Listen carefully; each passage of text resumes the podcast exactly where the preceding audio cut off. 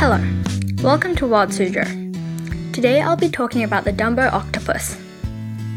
When we are asked about what an octopus looks like, we would usually say eight long legs and a bulb like center. What most of us wouldn't say is round with tiny tentacles. The Dumbo octopus is a very peculiar, lesser known species that holds many deep sea secrets.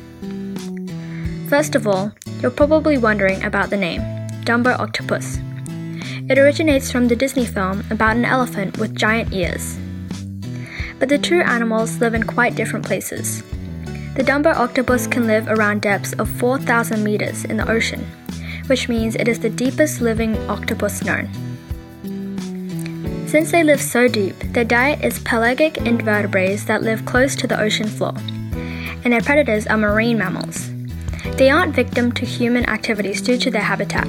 Without being harmed by predators, they can live up to five years. Some other amazing facts about Dumbo octopuses are they don't have a mating season. Since it's hard to find others in the dark, the females can deposit the eggs anytime. Another cool fact is the way they move. They move by flapping their ear like fins and can move even faster when they push water through their funnel. The Dumbo octopus is one of the most interesting yet different kind of octopuses. They are very capable and adaptable creatures. For Wild Suzhou, I'm Palm Tree, and thank you for listening.